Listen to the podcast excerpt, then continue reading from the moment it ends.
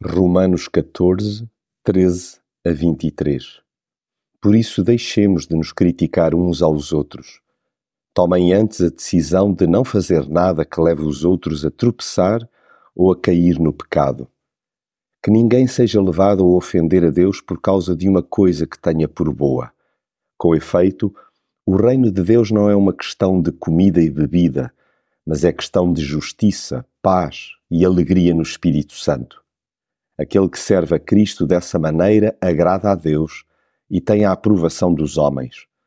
Procuremos, portanto, aquelas coisas que dão a paz e que nos ajudam a fortalecer uns aos outros na fé. O que tu achas pessoalmente deve ficar entre ti e Deus.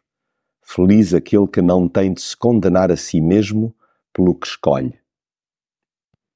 Felizmente somos todos diferentes. Contrariamente ao que alguns pensam, há acréscimo e não déficit na diversidade. Ainda que as coisas que uns consideram simples passatempos, outros só nelas vejam um somatório de contratempos. Certo é que temos de deixar de nos rotular mutuamente. Se tomarmos como alvo não complicar a vida do próximo, estaremos perto de abandonar essa terrível cultura de julgamento fácil.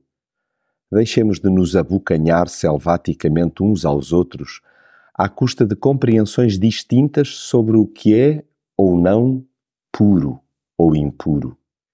Jesus não considera nenhuma coisa imunda em si mesma. Nós é que fazemos muitos filmes. Construamos, mas é pontes em vez de muros. Andemos conforme o amor e não segundo a indiferença ou o ódio. Toca a lembrar a recomendação bíblica não destruas por causa da tua comida aquele por quem Cristo morreu. Até porque o reino de Deus não é comida nem bebida, mas justiça e paz e alegria no Espírito Santo.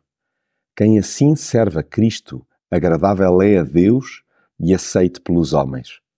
Tenha-se então ultra cuidado com atos e comentários comezinhos que prejudicam gravemente a obra de Deus a fé não se propagandeia, expressa-se diante do Pai em atos coerentes, recheados de amor. Sigamos, pois, as coisas que servem para a paz e para a edificação de uns para com os outros.